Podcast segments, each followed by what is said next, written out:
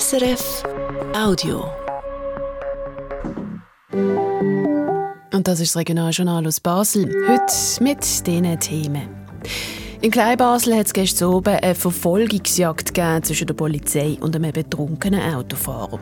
Und ein Blick zurück auf die Geschichte der Casino-Gesellschaft. In ihrem Saal im Stadtcasino hat der Theodor Herzl den ersten Kongress durchgeführt für die Gründung eines Staat für Jüdinnen und Juden. Es gibt die, die sagen, das Stadtcasino ist das Rütli von Israel. Und das Wetter. In der Nacht kann es noch mal ein regnen. Morgen wird es aber mehrheitlich trocken und teilweise schaut die Sonne führen. Das bei rund 13 Grad. Am Mikrofon ist Monika Glauser. Wir fangen an mit Meldungen. Ein betrunkener Autofahrer hat sich gestern oben eine Verfolgungsjagd geliefert mit der Polizei durchs halbe Kleinbasel. Der Autofahrer sei in der Klingendalstrasse in ein Polizeiauto reingefahren und ist dann geflüchtet.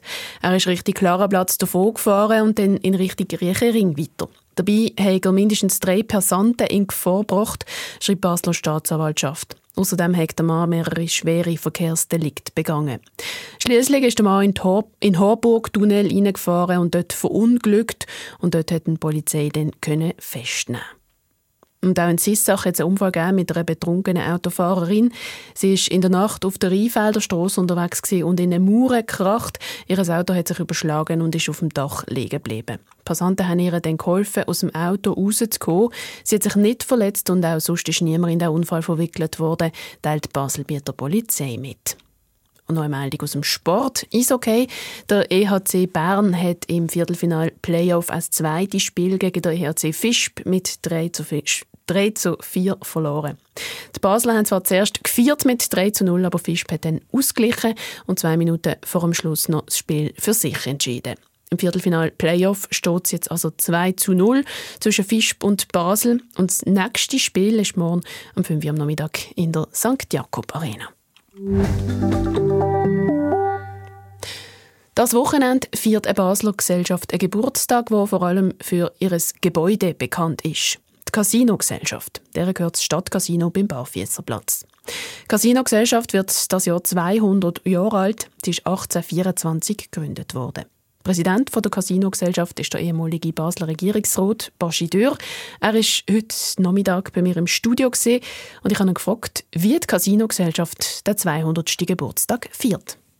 200 Jahre Casino-Gesellschaft Basel, das ist ein nicht alltäglicher Geburtstag. Ja.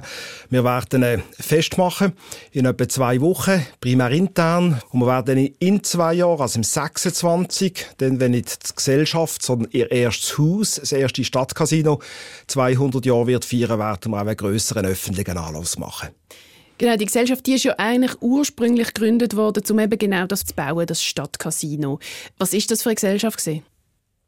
Die Gesellschaft äh, fußt letztlich in Reihe von der Lesegesellschaft. Die ist noch älter, die stammt aus dem 18. Jahrhundert.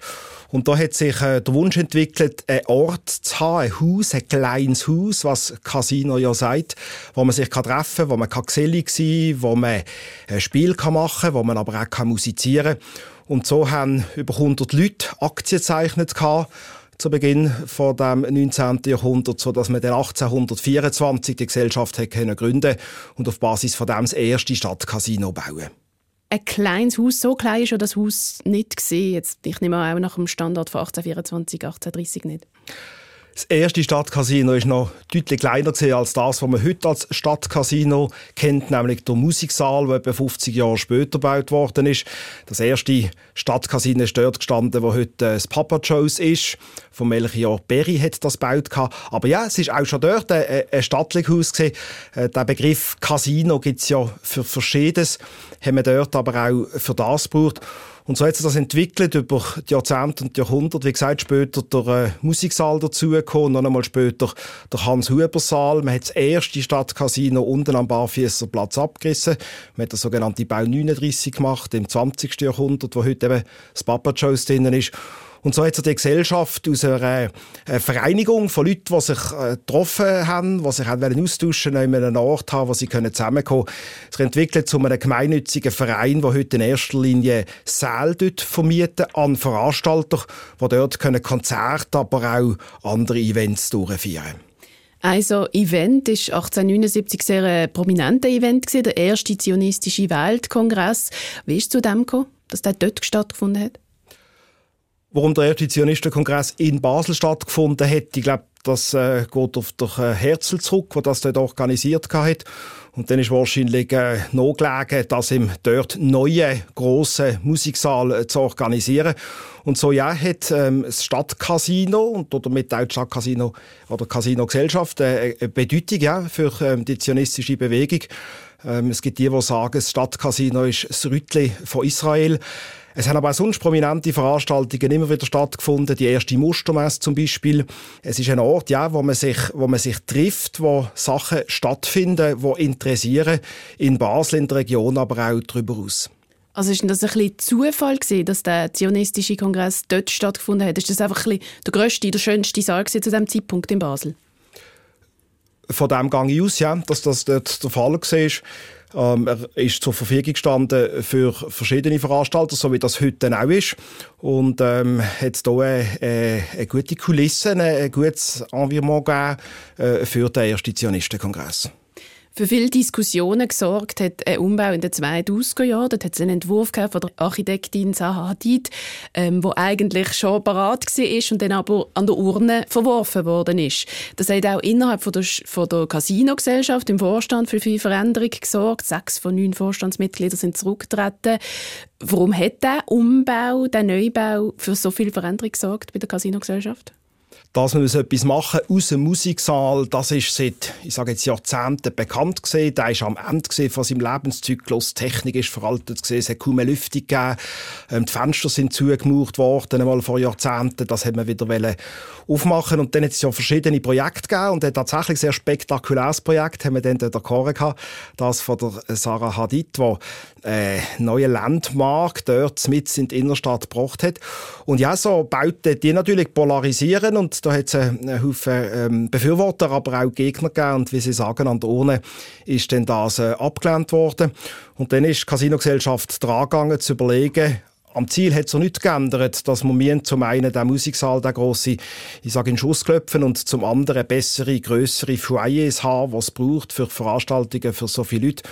Und dann ist man im zweiten Anlauf mit dem Projekt, das jetzt realisiert worden ist, das von Herzog Dömeron, ist man gestartet und hat das äh, gut ins Ziel gebracht und das neue Haus, wenn ich kann sagen, ähm, vor zwei Jahren äh, können eröffnen.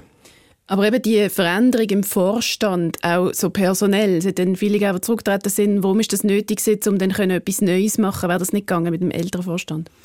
Ich selber bin dort noch nicht dabei gewesen, aber ich glaube, es ist klar, wenn man sich äh, für, ein, für, ein, Projekt sehr engagiert und da ist grosses Engagement dahinter gesehen natürlich auch für das große Projekt, das dann nicht hätte können realisiert werden, dass es dann auch Zeit ist für neue Leute. Und ähm, zum Teil mit einer erneuerten Crew ja, haben wir dann das äh, jetzige Projekt ins äh, Trockene gebracht und jetzt wiederum geht es darum, was machen wir mit dem Gebäude vorne am Barfüßerplatz. Eben das, was ursprünglich einmal dort das erste Stadtcasino gestanden ist, das, was man heute äh, vom Papa Joe's her kennt.